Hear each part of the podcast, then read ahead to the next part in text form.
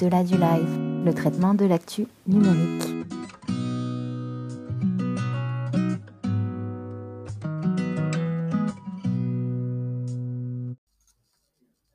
Bonjour à tous et bienvenue dans ce nouvel épisode d'Au-delà du live. Je suis Benoît et je suis toujours accompagné par mon compère de toujours pour le coup, Alain Garnier, expert et entrepreneur au sein du numérique français. Alain, comment vas-tu? Bonjour Benoît, bah écoute, grande forme, grande forme pour ce Au-delà du live numéro. Numéro 33 déjà, déjà, Voilà, déjà, déjà. 33 comme chez le docteur. Aujourd'hui, on va être chez le docteur, Benoît, pour. euh, c'est ça. Exactement, exactement. C'est l'épisode de la rentrée. On espère que vous avez tous passé un agréable été d'agréables vacances. Euh, petite présentation rapide pour celles et ceux d'entre vous qui, pour qui il s'agit du premier épisode, hein, c'est important. Je sélectionne à chaque épisode 5 sujets d'actualité, 5, 6, 4, des fois ça peut varier un petit peu, sur le numérique, sur lesquels Alain réagit à chaud et nous apporte son expertise, son éclairage. Il analyse, il décortique, il vous donne à vous, chers auditeurs, les clés de lecture pour mieux appréhender ce monde numérique qui est passionnant et foisonnant d'actualité. Alors, au programme de cet épisode 33, bah, qu'est-ce qui s'est passé dans le numérique cet été? C'est la grande question. Quels sont les éléments à retenir de cette période estivale? Euh, Le programme s'annonce très intéressant, mon cher Alain. Je vais aborder avec toi euh, l'interdiction potentielle de chat GPT au sein des entreprises françaises. On verra ensuite les cinq futures tendances autour de l'intelligence artificielle dont on n'arrête pas de parler depuis plusieurs mois. On reviendra ensuite sur les budgets de, les budgets de transformation numérique, toujours important et au centre des préoccupations des organisations françaises. Et on terminera cet épisode par euh, ce qui est sans doute la plus grosse cyberattaque qui ait jamais frappé le Royaume-Uni. Voilà, avec, comme d'habitude, évidemment, en La surprise. Exactement, voilà, je sais que tu l'attends avec impatience. Le sujet, sur, le sujet surprise, le sujet surprenant, on y reviendra à la fin. Alors, je te propose d'attaquer tout de suite, Alain, avec l'incontournable euh, ChatGPT, l'agent conversationnel de l'entreprise OpenAI qu'on ne présente plus, euh, et qui, chose intéressante, ne jouit pas, mais alors pas du tout d'une bonne réputation au sein des organisations. C'est euh, à travers une étude réalisée par BlackBerry auprès des responsables IT qu'on a appris que 75 des entreprises à travers le monde et 82% des entreprises françaises envisagent d'interdire purement et simplement l'usage de ChatGPT et d'autres applications d'IA générative d'ailleurs dans le cadre professionnel. Alors pourquoi? Ce que vous vous demandez sans doute, hein, pourquoi? Et bien tout simplement parce que plus de deux tiers des entreprises françaises interrogées euh, évoquent tout simplement des risques liés à la sécurité des données et à la vie privée. Voilà, le risque est trop grand, nous disent-elles. Alors Alain, euh, quelle est ton opinion, toi, sur cet avis qui est très tranché hein? C'est vraiment non, non. euh, A priori, pour l'instant, les entreprises, qu'elles soient françaises ou pas d'ailleurs, n'en veulent pas. Est-ce qu'elles font bien, d'après toi, de faire preuve de prudence sur le sujet des IA génératives Qu'est-ce que tu en penses? Bah, je pense qu'on est, face à un phénomène euh, assez, central, mais dans lequel il y a une grande hypocrisie, en fait, hein, parce que euh, on retrouve un peu la même chose que des fois dans les outils de communication. C'est oh là là, faut surtout pas utiliser les outils euh, du GAFAM, et puis finalement tout le monde est sur WhatsApp. hein. Bon, Euh, ça, c'est une réalité aujourd'hui opérationnelle. Il n'y a pas eu besoin d'avoir de l'intelligence artificielle pour le faire. Parce que quelque part, euh, il y a vraiment des injonctions contradictoires. D'un côté, on dit aux gens, mais vous savez, sans intelligence artificielle, vous allez être remplacé par les machines. Donc on dit aux gens, il faut devenir des promptologues. Je n'ai pas dit proctologue, je dis promptologue. Hein, je veux bien euh, être précis. Donc c'est savoir gérer le prompt et donc euh, taper des, des bonnes commandes pour que ChatGPT nous aide à être plus intelligent, plus efficace. Euh, tous les jours, on a des exemples. On dit ah là là, regardez là, il y a encore une boîte qui a, licencié la moitié de son personnel pour le remplacer par des IA et des gens. Donc on voit bien l'effet de productivité. Puis de l'autre, bah, on dit ah non, mais c'est sécurisé, on va perdre les données. Voilà. Donc il y a vraiment de l'hypocrisie. Donc moi je pense qu'il faut aller vers l'IA, mais il faut y aller justement peut-être avec des IA plus respectueuses. Alors d'abord, un, aller vers les, les IA plus souveraines, il y en a. Et deux, euh, avoir aussi des logiques de euh, privacy. Et par exemple, moi je pourrais citer nos amis de SafeBrain, euh, que je salue là, qui par exemple euh, lancent, euh, en particulier pour les grands comptes, euh, un moteur qui peut aller taper sur ChatGPT, mais en envoyant des, des données anonymisées. Voilà. Et donc on règle le problème de, bah oui, effectivement, je vais nourrir ChatGPT de mes informations secrètes internes de mon entreprise. Donc, plutôt que de dire à 82%, je vais l'interdire, la question c'est comment est-ce que je prends une bonne IA par rapport à ça. L'interdiction ne remplace pas le, besoin d'aller vers l'intelligence artificielle pour améliorer la productivité des travailleurs du savoir. Hmm. Est-ce qu'on ne retrouve pas un petit peu le même, euh, le même sentiment qu'on retrouve auprès du grand public qui est de dire oula l'IA mais attention le, le, le, les, les, robots nous attaquent c'est un peu euh, Est-ce qu'il n'y a pas un parallèle quand, à, ce sujet-là, tu vois Parce que pareil, au niveau du grand public, l'IA suscite, je pense, beaucoup plus d'inquiétude qu'elle ne suscite d'excitation. En tout cas, ça dépend chez, chez, quelle personne. Est-ce que toi, tu l'expliques un peu comme ça ou pour le coup Bah oui, je pense que c'est une grande peur. Sauf que les peurs, en fait, quand elles ne sont pas canalisées, alors qu'elles justement ne correspondent pas à une réalité qui, derrière, d'un point de vue opérationnel, les gens vont faire appel à ChatGPT, bah, du coup, en fait, on va justement avoir le pire. Le pire étant d'avoir peur, et comme disait ma grand-mère, la peur n'écarte pas du danger. Donc la question, il ne s'agit pas de l'interdire et d'avoir peur de ChatGPT, c'est qu'est-ce qu'on met en interne pour que les gens qui ont besoin d'aller attaquer de l'IA aient une IA qui les protège. Voilà. C'est pas en interdisant ChatGPT, c'est en faisant que on mette en place dans les entreprises des accès à des IA qui ont une obédience souveraine ou d'anonymisation. C'est pas un nouveau jeu. Il faut, prendre le sujet et le traiter, et non pas le dire on va l'interdire et ça va bien se passer. Parce que sinon, on fabrique du shadow IT et, des, systèmes qui sont hors de contrôle, et après, bah, on sera obligé de les rapatrier en disant ah bah non, bah, ils sont déployés partout, euh, désolé. Mmh. Merci Alain. On va continuer justement sur ce sujet de l'intelligence artificielle euh, avec une autre étude réalisée par le cabinet Gartner, dont on a l'habitude de parler dans de la du live. Hein. C'est une institution. On dit la grand-mère Gartner, hein, parce que le cabinet, je sens qu'ils apprécieront. le, cabinet Gartner qui fait effectivement beaucoup d'études sur, euh, sur, tout, sur, tout, un tas de sujets vraiment très intéressants et qui a fait le point tout récemment sur euh, les principales tendances ayant un impact sur l'avenir de la science des données et de l'apprentissage automatique. Voilà, tout un programme euh, donc cinq tendances ressortent de cette étude-là. Je vous les présente très très rapidement. Première tendance, un focus sur les écosystèmes de données dans le cloud. d'ici l'année prochaine, donc de manière imminente, Gardner prévoit que 50% des futurs déploiements de systèmes dans le cloud seront basés sur un écosystème cohérent de données plutôt que sur des solutions ponctuelles intégrées manuellement. Deuxième tendance, un autre focus, mais cette fois-ci sur l'Edge AI. Alors l'Edge AI, qu'est-ce que c'est? C'est le traitement de données et d'algorithmes en bordure de réseau. Donc vous avez l'edge computing d'un côté, qui est une méthode de traitement de données qui se fait à proximité d'un terminal près de la source des données. L'edge AI, voyez ça comme une combinaison de l'IA et de l'edge computing qui propose beaucoup d'avantages, mais ça, on, verra ça, euh, on verra ça sur un autre sujet si Alain tu veux développer. Euh, Gardner prévoit donc que plus de 55% des analyses de données se feront via cet edge AI justement d'ici 2025 contre 10% en 2021. C'est quand même un bon géant pour le coup. Les trois autres tendances tournent également autour de l'IA, bien sûr. Euh, Gardner prévoit que la concentration de modèles d'IA pré-entraînés chez 1% des fournisseurs d'IA d'ici 2025 fera de l'IA responsable une préoccupation sociétale. Euh, la phrase était un petit peu un petit peu longue, mais que voilà, Gardner nous dit en somme que l'IA deviendra une technologie qui sera plus responsable et qui du coup méritera pleinement qu'on s'y intéresse pour le coup. Quatrième tendance, euh, l'IA sera un système davantage centré sur les données euh, plutôt que sur des modèles préconçus, ce qui permettra de construire de meilleurs systèmes, car justement construit et réfléchi autour de la data. Dernière tendance, euh, je pense que qui est sans doute la plus prévisible, mais comme, voilà, faut faut quand même le dire, les investissements dans l'intelligence artificielle vont se multiplier dans les prochaines années, aussi bien au sein des entreprises euh, qui vont chercher à en tirer parti pour leur secteur d'activité, pour leur industrie, que les organisations qui évoluent directement dans ce secteur. Voilà, différentes tendances. Bien sûr, je rappelle que tous les, liens vers les études seront dans la description de cet épisode si vous souhaitez approfondir euh, chacun de ces sujets. Alors Alain, est-ce qu'il y a une de ces tendances qui t'interpelle, qui t'interroge ou sur laquelle tu souhaites revenir? Bah, déjà, euh, IA, IA, IA, IA, IA, IA, il faut sortir la bombe euh, anti-moustique parce que on est comme euh, des moustiques devant des phares de voiture, c'est qu'on ne voit plus que l'IA et en dehors de l'IA, il n'y a plus rien, il n'y a plus rien, il n'y a plus rien pense qu'à un moment donné, il faut savoir raison garder un peu. Et, même Gartner euh, devrait regarder qu'en fait, c'est pas parce que l'IA arrive que tout d'un coup, il n'y aura plus le reste, les bases de données traditionnelles, euh, euh, le fait qu'il faille remplir des formulaires. C'est pas l'IA qui va nous remplir à notre place. il y a plein de choses sur lesquelles, à un moment donné, on, passe à côté. les échanges, la communication interpersonnelle, parler à des gens, c'est pas les IA qui vont le faire. Enfin voilà, il y a plein de choses sur lesquelles il faut je pense, euh, euh, diminuer un peu l'intensité d'IA. La deuxième chose, et donc du coup, bah, bah oui, euh, après on a les tartes à la crème. Ça va être plus grand, donc il y aura de la responsabilité. Ouais, peut-être. Il y aura plus de budget. Bah oui, sans doute. ça s'appuiera plus sur les données. Bah oui, parce que de toute façon, les systèmes, ça plus de. J'aimerais dire, là, on est vraiment dans des signaux presque. c'est les truismes. D'accord?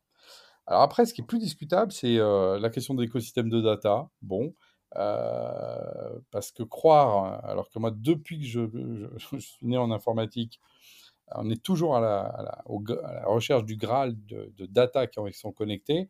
Bah, le problème, c'est que plus elles sont connectées, plus elles deviennent grosses, elles, redeviennent déconnectées.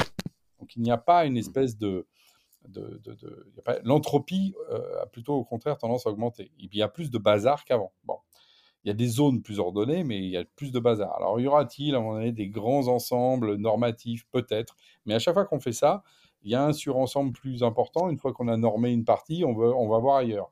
Hein, c'est une fois qu'on a une carte, en fait, on découvre des terra incognita. Donc, je suis très, très prudent là-dessus. Je pense en fait on se trompe, il y a toujours autant de, données structurées que de données non structurées, et plus on a de données structurées, plus on va chercher des données non structurées plus loin. Par contre, ça renvoie à la question, euh, cette économie de la donnée, sur tout ce qu'on a d'ailleurs déjà discuté euh, euh, dans, Au-delà du live et puis même dans Bonjour les spotters sur le Data Act, parce que quelque part, il y a un marché de la donnée qui est en train d'émerger sans doute à moyen terme. Bon. Derrière tout ça, les Gartner là-dessus se trompent pas parce qu'il y y y a du argent à se faire. Bon. Et puis, quand même, je mettrai un point sur le hedge qui est vraiment intéressant. Parce que oui, c'est le mouvement de balancier. c'est vraiment ça que je, je, retiendrai de cette étude. Un mouvement de balancier pour dire, bon, on faisait tout en local, tout était déconnecté. On est passé, euh, je vais un peu vite, mais on est passé par des serveurs, puis maintenant par le cloud où tout est centralisé, au moins mmh. chez les fournisseurs de cloud.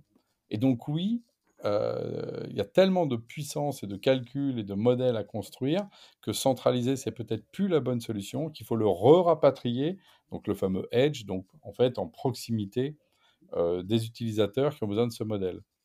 Euh, et ce qui est intéressant, c'est que le edge computing, comme tu l'as dit en intro, ça fait longtemps qu'on en parle, il n'a pas trouvé son terrain d'expérimentation qui fait que ça cartonne. Or, euh, c'est peut-être avec l'IoT, parce que quand tu as plein d'objets connectés, par exemple d'une ville, on comprend que c'est logique de les rapprocher sur du edge et pas les renvoyer en cloud computing de l'autre côté de la Terre. Et que si tu veux mettre de l'intelligence, bah, là aussi, elle a plutôt intérêt à calculer tout ça en temps réel à côté des caméras qui font la prise, plutôt que d'envoyer ton, ton, flux de vidéo complet de l'autre côté de la Terre, voir s'il y a un animal qui traverse ou une voiture ou un, méchant qui va cambrioler une banque et renvoyer le signal en local. Tu vois, on voit bien que le Edge, là, mmh. il a une... Il a un peu comme la police de proximité, tu vois. Quand on l'a supprimé, on a vu que c'était une connerie. Bon, bah là, c'est pareil. L'IA de proximité, elle est sans doute utile pour justement faire des calculs à moyenne échelle, tu vois, une ville, euh, une usine, euh, un ensemble, par exemple, d'employés à un endroit, euh, une famille, une maison, une maison connectée. On voit bien que l'IA plus locale est sans doute plus résiliente, plus rapide aussi, et, sans doute le, donc ce fameux edge qui, qui, pointe. Donc moi, c'est ça que je retiendrai d'intéressant dans cette étude du Gartner. Hmm. L'émergence de l'edge AI. Merci beaucoup Alain. Sans transition, on enchaîne, on enchaîne avec une nouvelle étude. Vous savez, on aime beaucoup les études, encore une fois, dans, dans de la du live. Une étude qui a été réalisée cette fois-ci par le cabinet Coleman Parks auprès de 600 décideurs IT dans le monde, dont 100 euh, en France, euh, appartenant à des entreprises de plus de 1000 personnes. Voilà, on ne précise pas toujours euh, ah. l'échantillon de personnes auprès desquelles ont été réalisées ces études. Là, pour le coup, on a l'information. Alors, le sujet de cette étude, c'est un sujet qui revient régulièrement de, de la du live, les enveloppes budgétaires dédiées à la transformation numérique au sein des organisations. des enveloppes, nous dit l'étude, qui restent toujours conséquentes mais des priorités qui se renouvellent avec en prime un contrôle des dépenses plus important euh, qu'auparavant. Je vais vous expliquer rapidement les différents constats en fait que, que, met en avant l'étude. Euh, tout d'abord, plus d'un tiers des DSI interrogés disent subir une pression accrue pour mener à bien la stratégie de transformation numérique de leur organisation, avec euh, toutefois moins de ressources. Mais attention, il faut le préciser, on dit, voilà, ils subissent une pression accrue, on se dit, ah bah oui, la direction générale, forcément. La pression de la direction ne fait pas partie des facteurs à l'origine des projets. D'accord Il faut le préciser, ce qui signifie, nous dit l'étude, qu'il y a quand même une, confiance, la confiance de la direction générale envers les, responsables informatiques est toujours là. On leur fait confiance, on fait confiance à leur expertise. Deuxièmement, les directions financières accordent une attention plus forte aux investissements IT. 59% des responsables interrogés sont ainsi confrontés à un contrôle renforcé des budgets et à davantage de questions de la part des directions financières sur les investissements IT. Troisième constat, les projets sont plutôt, sont davantage poussés par la volonté de supporter les développeurs dans la création d'applications qui répondent aux besoins des clients. c'est ce qui motive ce genre de projet. Et enfin, la euh, priorité des décideurs hexagonaux, et ça te fera plaisir, je pense, Alain, est la migration vers le cloud, qui a été citée comme une priorité par 55% d'entre eux. Bien sûr, il s'agit d'une étude, il y a beaucoup de chiffres. Le, chiffre que je retiendrai, qui est vraiment intéressant par rapport à tous ces projets de transformation numérique et la question budgétaire évidemment, c'est que 35% des répondants expliquent que la DSI est plus sollicitée aujourd'hui sur ces sujets-là qu'elle ne l'a jamais été au cours des cinq dernières années. Euh, comment est-ce que tu perçois Donc on voit Alain, euh, il y a voilà la transformation numérique. Oui, c'est important. Oui, on met toujours des efforts dessus on voit que les priorités sont pas forcément les mêmes, que la façon d'appréhender la chose n'est pas forcément la même. Euh, faire avancer la transformation numérique, mais pour des, pour des raisons différentes qu'auparavant. Comment est-ce que tu comment est-ce que tu perçois ça?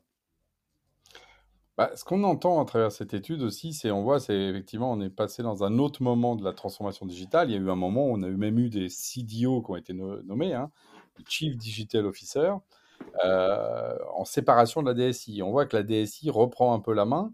Euh, et qu'à un moment donné, bon, ok, euh, on n'est plus aussi dans la même période qu'il y a, 10 ans, euh, forte croissance, taux d'intérêt très bas dans lequel les boîtes pouvaient s'endetter, etc. Là, on est plutôt en train de resserrer le kiki, donc les, les DAF sont en train de reprendre en fait la main. Hein. et donc, ils regardent quels sont les coûts. Et oui, maintenant, les coûts de la transformation digitale deviennent très importants.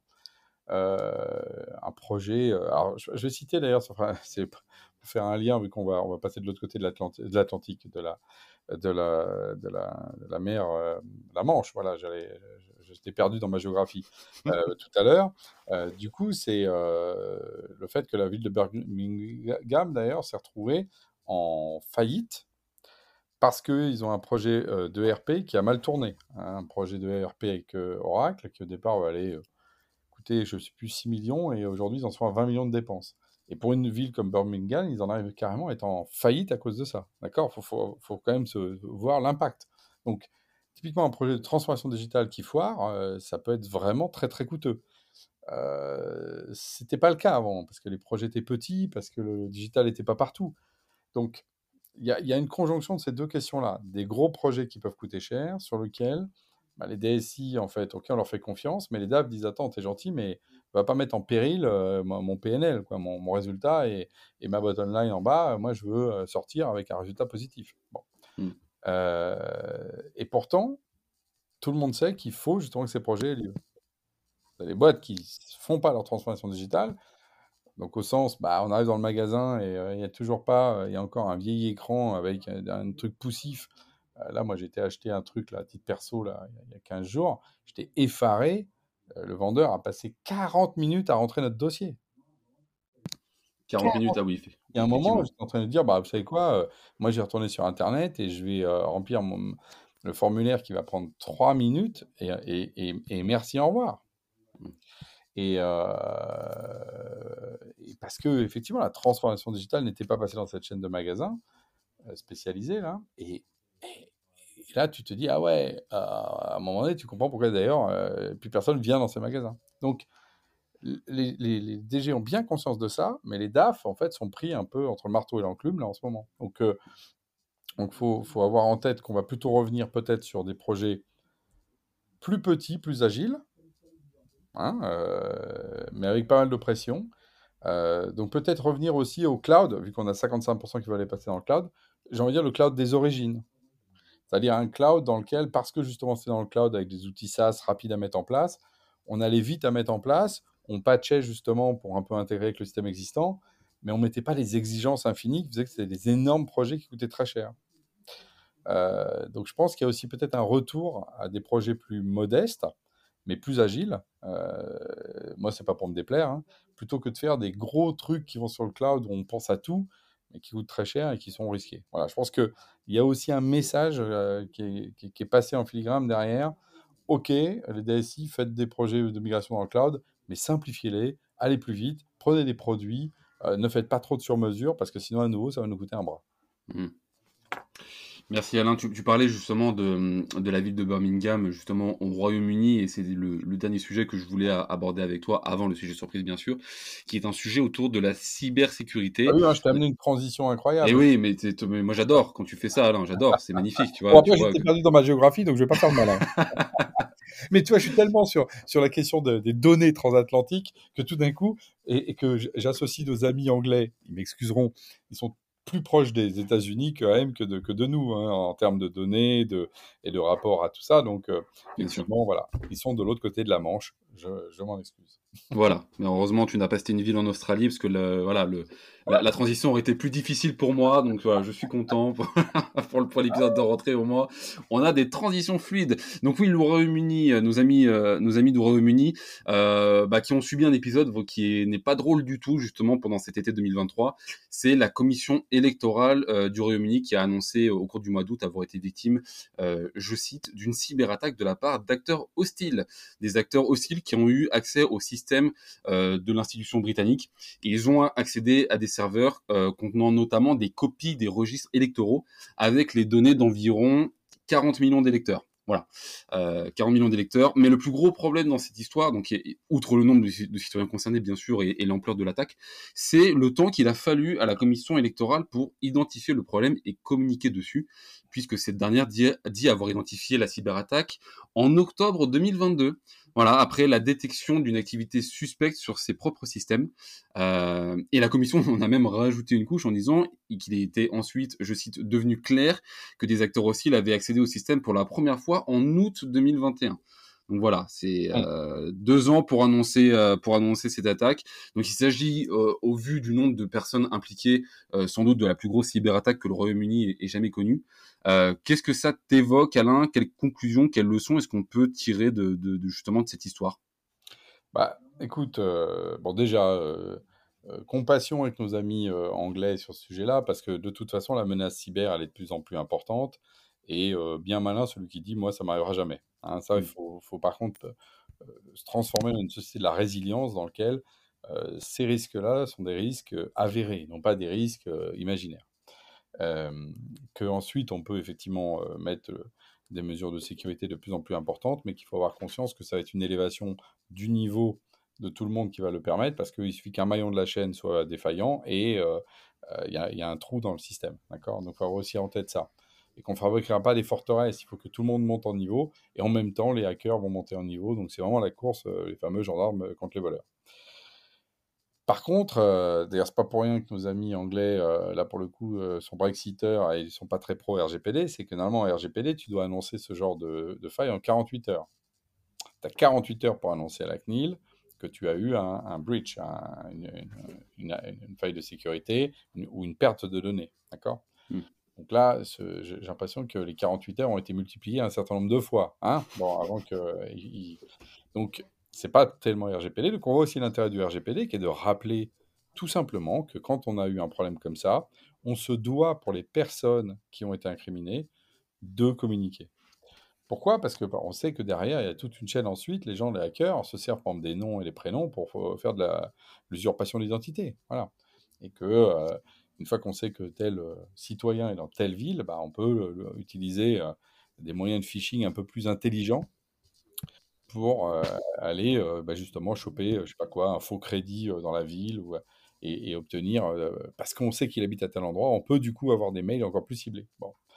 donc c'est important de dire aux gens, bon, même si c'est 40 millions.